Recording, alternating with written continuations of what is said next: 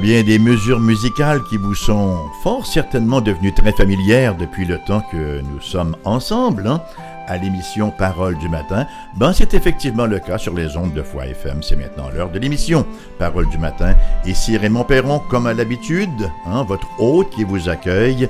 Et ce matin, nous continuerons notre méditation, notre réflexion sur ce thème si important du salut par grâce que Paul traite de manière tellement magistrale, bien sûr, sous l'inspiration de l'Esprit du Seigneur, l'Esprit de Dieu, dans l'Épître aux Galates. Alors nous terminerons ce matin le chapitre 23, et pour ce faire, nous lirons les versets 26 à 29, effectivement. Donc, l'Épître de Paul aux Galates, chapitre 3, versets 26 à 29.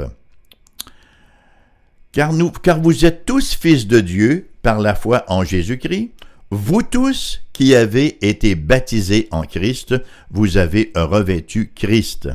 Il n'y a plus ni juif ni grec, il n'y a plus ni esclave ni libre, il n'y a plus ni homme ni femme, car tous, vous êtes un en Jésus-Christ, et si vous êtes à Christ, vous êtes donc la descendance d'Abraham, héritier selon la promesse. Quelle belle cohérence de pensée qui ne peut venir que de l'inspiration ultime de l'Esprit de Dieu. Nous vivons, chers amis, plus que jamais dans la culture de la confusion. Est-ce qu'on n'est pas dans la confusion rien qu'un peu, hein? Et cela se manifeste par toutes sortes de choses, bien sûr, entre autres dans la recherche d'une identité. Les gens se cherchent une identité ou les gens se donnent une identité. L'homme a été créé à l'image de Dieu. Et lorsqu'il refuse cette réalité-là, hein, il vient de perdre toute possibilité de trouver son identité. Son identité, c'est d'être l'image, le reflet de quelqu'un d'autre. Alors lorsqu'il refuse cette réalité-là, pour tenter de devenir lui-même original plutôt qu'image, ben voilà, il vient de perdre tout référentiel. On n'a qu'à penser à l'abolition des genres, hein, et à toute la panoplie d'autres manifestations de folie humaine pour s'en convaincre, pour s'en rendre compte, voyez. La réponse chrétienne, la réponse, hein, la réponse chrétienne à la recherche d'un sens pour l'homme nous est donnée au terme de ce troisième chapitre de l'Épître aux Galates, qui explique que le statut du croyant, enfin, il explique le statut du croyant d'abord en relation avec Dieu, au verset 26 et 27, ensuite le statut du croyant en relation avec l'humanité, au verset 28, et finalement au verset 29, c'est encore le statut du croyant, mais ici en relation avec l'histoire. Mon premier point, fils de Dieu. Lorsque vient la question de l'identité, hein, la première chose à savoir, c'est qui est le Père. C'est ainsi que Paul établit la paternité du chrétien verset 26. Car vous êtes tous fils de Dieu par la foi en Jésus-Christ. Non pas vous êtes tous fils de Dieu, point. Non, vous êtes tous fils de Dieu par la foi en Jésus-Christ. Il y a la condition, l'impératif de la foi en Christ. Si vous avez reçu le salut par la foi en Christ, vous savez qui vous êtes parce que vous savez à qui vous appartenez. Un chrétien, c'est un enfant de Dieu. Hein? On peut dire aux inconvertis, sans crainte de se tromper, mon Père est plus fort que le tien. Alors, nous avons une vérité importante qui se dégage ici. Le monde souvent va penser, va parler de fraternité internationale, hein, en disant Mais nous sommes tous frères. Les propos de l'apôtre ici remettent vraiment les pendules à l'heure son frère, S-O-N-T là, sont des frères, tous ceux qui ont le même père, à savoir Dieu, et cette paternité existe par le seul lien de la foi en Jésus-Christ. Car vous êtes tous fils de Dieu par la foi en Jésus-Christ. Et c'est encore plus évident dans l'original grec. Dans le grec, l'emphase est sur le mot tous, le mot panthèse, pas panthèse, qui vient en premier dans la phrase. Ça, c'est, euh, on, a ça souvent dans le grec, le mot qui vient en premier est celui sur lequel on met l'emphase, et c'est effectivement le mot tous qui vient en premier dans la phrase, signifiant, bien sûr, que, voilà, euh, juif et gentil sont fils de Dieu dans la mesure où ils marchent dans la foi en Jésus-Christ. Le privilège le privilège de la filialité divine est pour tous ceux et celles qui ont reçu l'Évangile. Je suis un grand, grand fan, un grand fervent de, des catéchismes. Et j'aime ici vous citer quelques questions occasionnellement tirées des différents catéchismes que, je feuillette à l'occasion, n'est-ce pas, comme le Westminster, le Heidelberg et d'autres. Ici, la question 34 du petit catéchisme de Westminster va comme suit. Qu'est-ce que l'adoption? L'adoption, la réponse, l'adoption est un acte de la libre grâce de Dieu par lequel nous sommes reçus au nombre des enfants de Dieu et avons droit à tous leurs privilèges. Légalement parlant, là, un enfant adopté a exactement le même statut qu'un enfant naturel. Il a quelqu'un qu'il appelle père, Hein? quelqu'un qui prend soin de lui, de tous ses besoins, quelqu'un qui lui pourvoit affection et discipline paternelle. Qui plus est, l'enfant adopté va recevoir sa pleine part de l'héritage familial. Le chrétien reçoit tous ces gains-là, tous ces privilèges en devenant enfant de Dieu. C'est ainsi que nous avons un Père, de sorte que nous prions cette belle prière, Notre Père qui es aux cieux, dans l'évangile de Matthieu chapitre 6 verset 9. Le chrétien a un Père qui prend soin de lui, Matthieu euh, chapitre 6 verset 32, Notre Père céleste sait de quoi nous avons besoin. Hein? Il nous aime d'une affection unique, s'émerveille l'apôtre dans l'apôtre Jean dans sa première lettre, chapitre 3 verset 1 où il nous dit Voyez quel amour le Père nous a témoigné pour que nous soyons appelés enfants de Dieu et nous le sommes, dit-il. Et ce même Père nous aime tellement qu'il veut nous diriger dans la bonne voie, et il ne nous laisse, en conséquence, il ne nous laisse pas à nous-mêmes, c'est ainsi qu'il nous discipline. Hébreu, hein, l'Épître Hébreux, chapitre 12, verset 7, supporter le châtiment, c'est comme des fils que Dieu vous traite, car quel est le fils qu'un père ne châtie pas? Et bien sûr, et bien sûr, Dieu notre Père nous a promis une pleine part de son héritage, un héritage éternel, un héritage infini. Romains chapitre 8 verset 17. Or, si nous sommes enfants, ou puisque nous sommes enfants, nous sommes aussi héritiers, héritiers de Dieu et co-héritiers de Christ et on pourrait continuer encore et encore à élaborer longuement sur cette formidable bénédiction de notre filialité divine, nous tous qui avons la foi en Christ Jésus.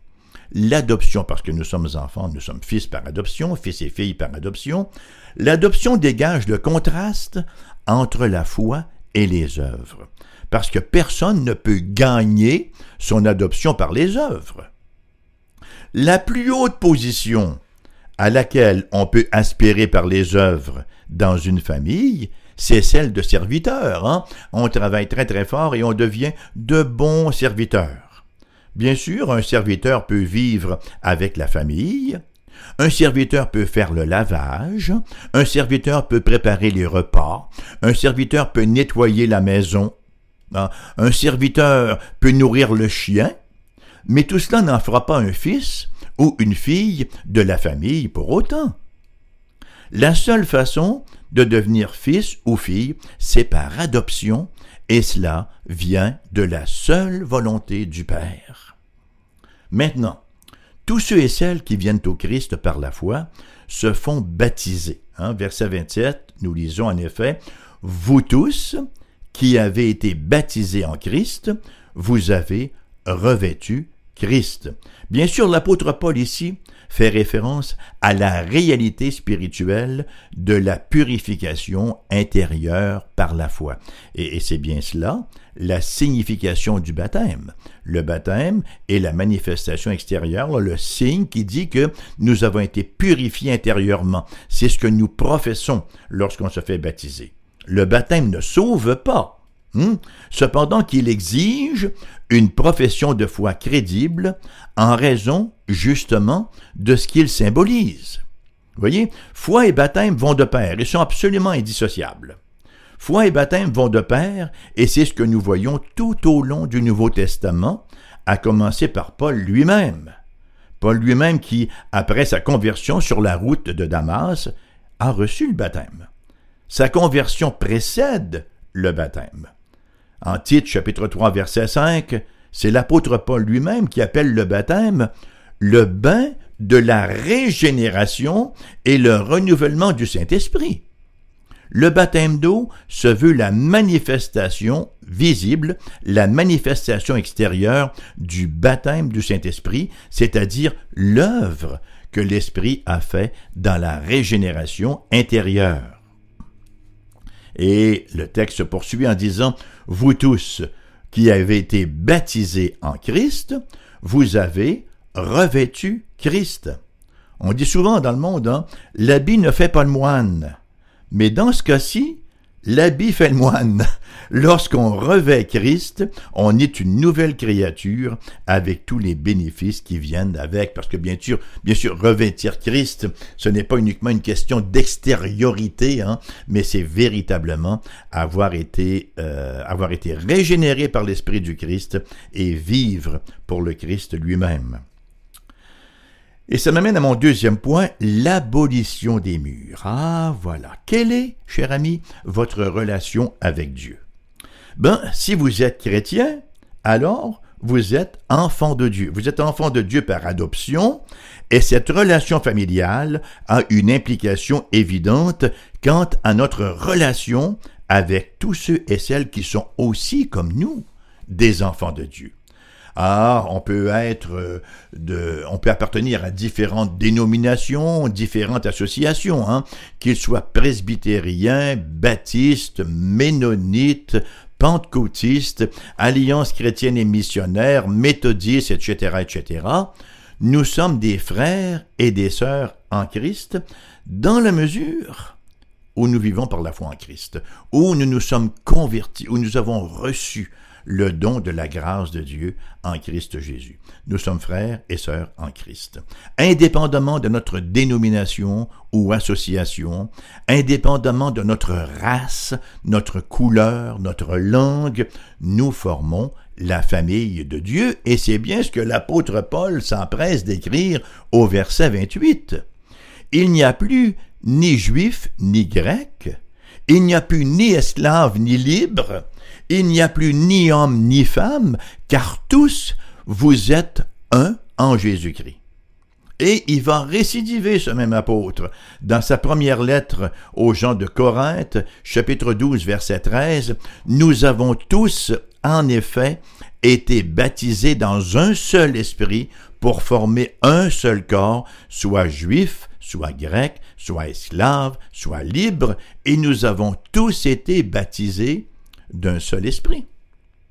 Et il redit un peu, il retient le même propos dans Colossiens chapitre 3 verset 11. Il n'y a ici ni grec ni juif, ni circoncis ni incirconcis, ni barbare ni scythe, ni esclave ni libre, mais Christ est tout et en tous. Voyez-vous, être chrétien transcende et transforme nos catégories sociales. En d'autres termes, là, notre union avec le Christ pave la voie, attention, belle expression ici, pave la voie à la communion des saints.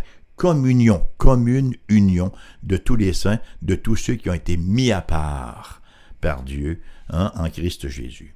Voyez-vous, ici, là, Paul mentionne les éléments qui nous divisent le plus. Quels sont les éléments les plus divisifs, si vous me passez le néologisme? Hein? Ben, c'est la race, le rang et le sexe.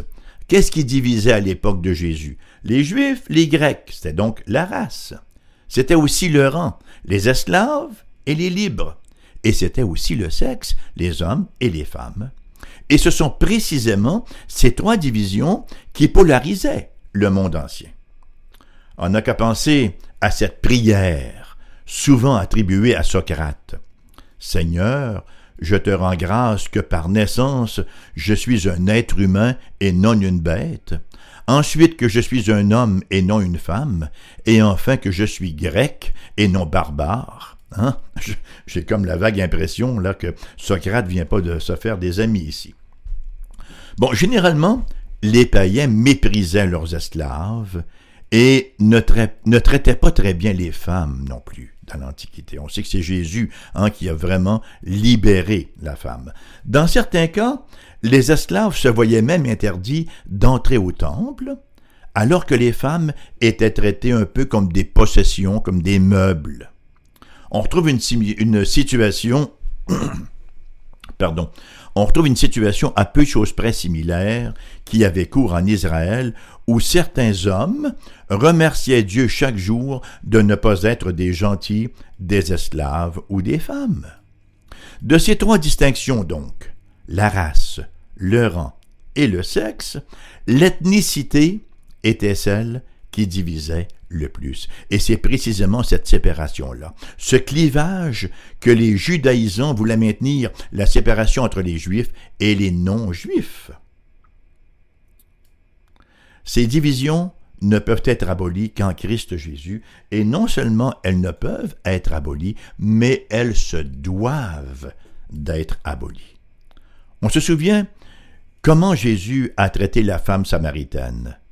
Dans l'Évangile selon Jean, chapitre 4, hein, Jésus arrive là au puits et les disciples sont partis en ville chercher de la nourriture et là il y avait une femme et Jésus commence à causer avec elle. Déjà, c'est euh, quelque chose de tout à fait non usuel, non habituel, qu'un juif commence à causer avec une femme. Hmm? Elle était une femme, premièrement, dans un deux, parce que les, les, les, même les rabbins recommandaient de ne pas trop parler, hein, recommandaient aux maris de ne pas trop parler aux femmes, et Jésus s'adresse à elle sur la place publique. Deuxièmement, c'était une pauvre samaritaine. Écoutez, Jésus met le comble. Il y avait une séparation énorme entre les Samaritains et les Juifs, mais Jésus n'en fait pas de cas. Il commence à parler à cette femme-là, qui était samaritaine, et en plus, elle avait un arrière-plan social qui n'avait rien pour la mettre en nomination au Grammy Award, n'est-ce pas, pour la vertu. Hmm? Elle avait eu cinq maris et elle a un concubin maintenant, celui est là n'est pas son mari, alors au niveau de la réputation, on repassera. En résumé donc, elle avait tout pour être rejetée, pour ne pas être considérée par le Christ Jésus. Mais Christ libère véritablement la femme. Et on sait ce qui s'est passé avec cette Samaritaine-là. Hein? Elle est devenue chrétienne. Elle a été un beau témoignage également au Christ Jésus. En résumé, là, nos distinctions ethniques, sociales et sexuelles continuent d'exister, bien sûr. Hein? Euh, les Juifs ne sont pas des Grecs, les Grecs ne sont pas des Juifs, les Canadiens ne sont pas des, Australiens, et le reste, et le reste. on continue d'être distingués, ou distincts, si vous voulez, en tant qu'ethnie. Il y a également des distinctions sociales, ça va de soi. Il y a aussi des distinctions sexuelles. Les hommes continuent d'être des hommes et les femmes des femmes, malgré euh, ce qu'on tente de faire, d'abolir cela dans notre génération, là, hein, c'est véritablement une, une utopie absolue. Cependant qu'en Christ, ces choses-là ne nous divisent plus. Elles ne déterminent pas notre statut dans la famille de Dieu et n'affectent pas notre unité en Christ extrêmement important de garder cela à l'esprit. Nous avons la meilleure fraternité, la plus vraie, lorsque nous reconnaissons notre diversité, mais lorsque nous la considérons comme moins importante que notre unité en Christ Jésus.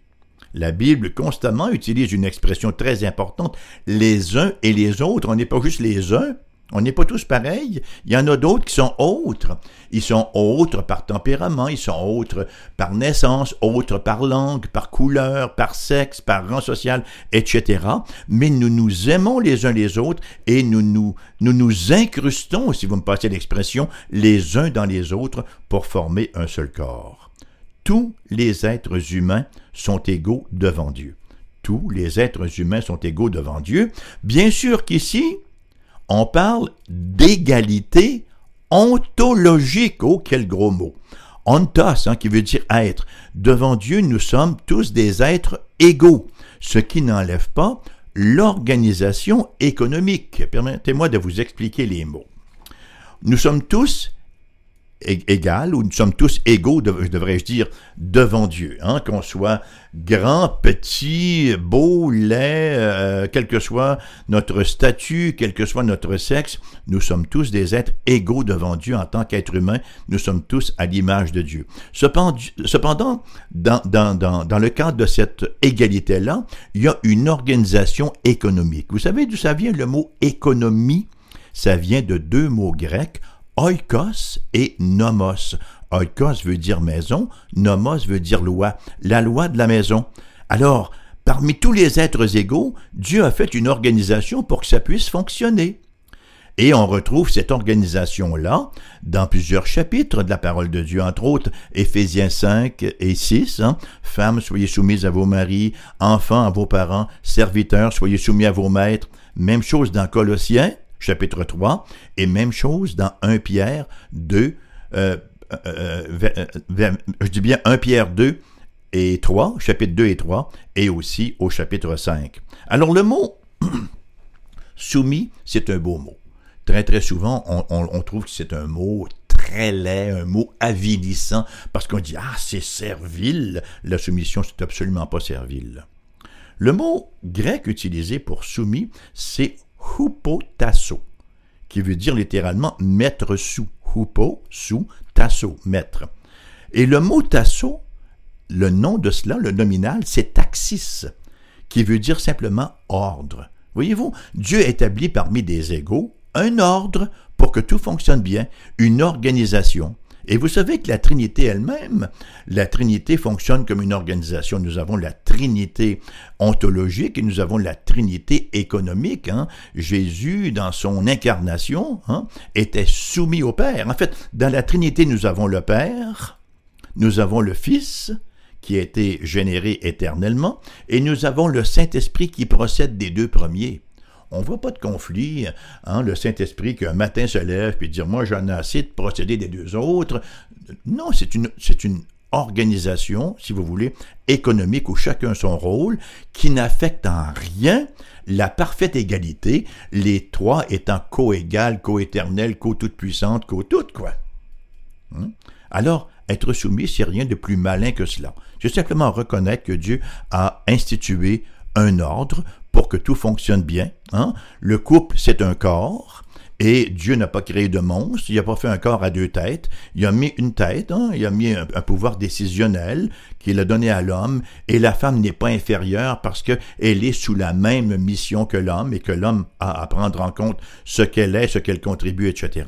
Mais le Seigneur a placé quelque part, il a localisé le pouvoir décisionnel ultime quelque part. Et ça m'amène à mon troisième point, les héritiers de la promesse. Cette nouvelle humanité en Christ, c'est pas seulement pour l'ici et le maintenant, c'est pour l'éternité. Verset 29. Si vous êtes à Christ, vous êtes donc la descendance d'Abraham, héritier selon la promesse. Et ce verset-là établit véritablement l'identité chrétienne en relation avec l'histoire. Voyez, en ce qui concerne notre relation avec Dieu, je suis devenu un enfant de Dieu, un fils ou une fille de Dieu. En ce qui a trait à notre relation avec l'humanité, je suis le frère ou la sœur de tous les enfants de Dieu, pas de tous les humains. Je ne suis pas le frère et la sœur de tous les humains, mais de tous les enfants de Dieu. Rappelons-nous les propos de Galate. Ben, c'est cette même épître qu'on étudie, qu'on verra plus tard au chapitre 6, verset 10. Ainsi donc, pendant que nous en avons l'occasion, pratiquons le bien envers tous et surtout envers les frères en la foi. Alors, voyez, bon, euh, mon oncle Armand qui, vient me visiter, là, et qui veut pas venir à l'église, bon, ben, j'irai pas à l'église parce que mon oncle Armand n'aimera pas ça. Ben, mon oncle Armand, restez ici, nous, on va au culte, puis on va venir après. Hum? C'est pas mon oncle qui décide. On n'essaie pas de plaire d'abord à mon oncle mais on essaie de plaire à Dieu en faisant sa volonté. Maintenant, en ce qui concerne ma relation avec l'histoire, J'appartiens à la seule famille que Dieu a instituée dans le temps et qui va perdurer dans toute l'éternité. Appartenir au Christ, là, ce n'est pas seulement appartenir, s'appartenir les uns aux autres, mais c'est aussi à Abraham. C'est aussi appartenir à Abraham. Rappelons-nous que Dieu a fait cette promesse à Abraham et à sa postérité, faisant référence à Jésus. Alors maintenant, là, notre filialité est gage de notre héritage. Verset 29. Et si vous êtes à Christ, vous êtes donc la descendance d'Abraham, héritier selon la promesse. L'une des notions que notre culture individualiste a galvaudée, c'est bien sûr le concept d'appartenance. Le concept d'appartenance. On pas le mot communauté à tout propos aujourd'hui. On parle de communauté urbaine. Mais qu'est-ce que nous avons en commun sinon le camion de vidange qui passe le mardi matin? Pour nous chrétiens, donc, nous appartenons. Nous avons été rachetés. Et appartenir au Christ, c'est aussi appartenir à son corps. Nous ne sommes pas des agents libres. Nous ne sommes pas des ermites. Hein, le mot ermite vient du grec eremos, qui veut dire désert. C'est sec, euh, un désert. Et une vie d'ermitage, c'est sec aussi, ça produit pas beaucoup de fruits. Nous sommes là pour vivre les uns euh, avec les autres, dans la soumission les uns aux autres, dans l'appartenance au corps. Et vous savez quoi? Plus ces réalités-là sont comprises et vécues, plus l'Église est glorieuse et bénissante. Voilà ce que nous avions à voir ce matin avec euh, ces quelques versets qui viennent clore le chapitre 3. J'espère que cela vous aura été de quelque édification. Si vous n'êtes pas encore venu au Seigneur Jésus-Christ, je vous le rappelle, ses bras sont ouverts, sa promesse est gratuite. Il suffit de venir à lui dans la foi, dans la repentance. La repentance veut dire changer une manière de penser, cesser de croire que je m'appartiens et que c'est moi qui va tout faire le travail tout seul et que je vais réussir finalement à gagner la faveur de Dieu. Non, je viens tel que je suis, comme dit le cantique, sans rien à moi, sinon son sang versé pour moi. Alors ça se termine comme cela, l'émission vous revient en rediffusion à 14h cet après-midi. Je vous souhaite une excellente journée et je vous convie, ça va de soi, euh, je vous convie avec insistance hein, pour la prochaine émission et je vous souhaite une journée de grâce, de bénédiction et de paix.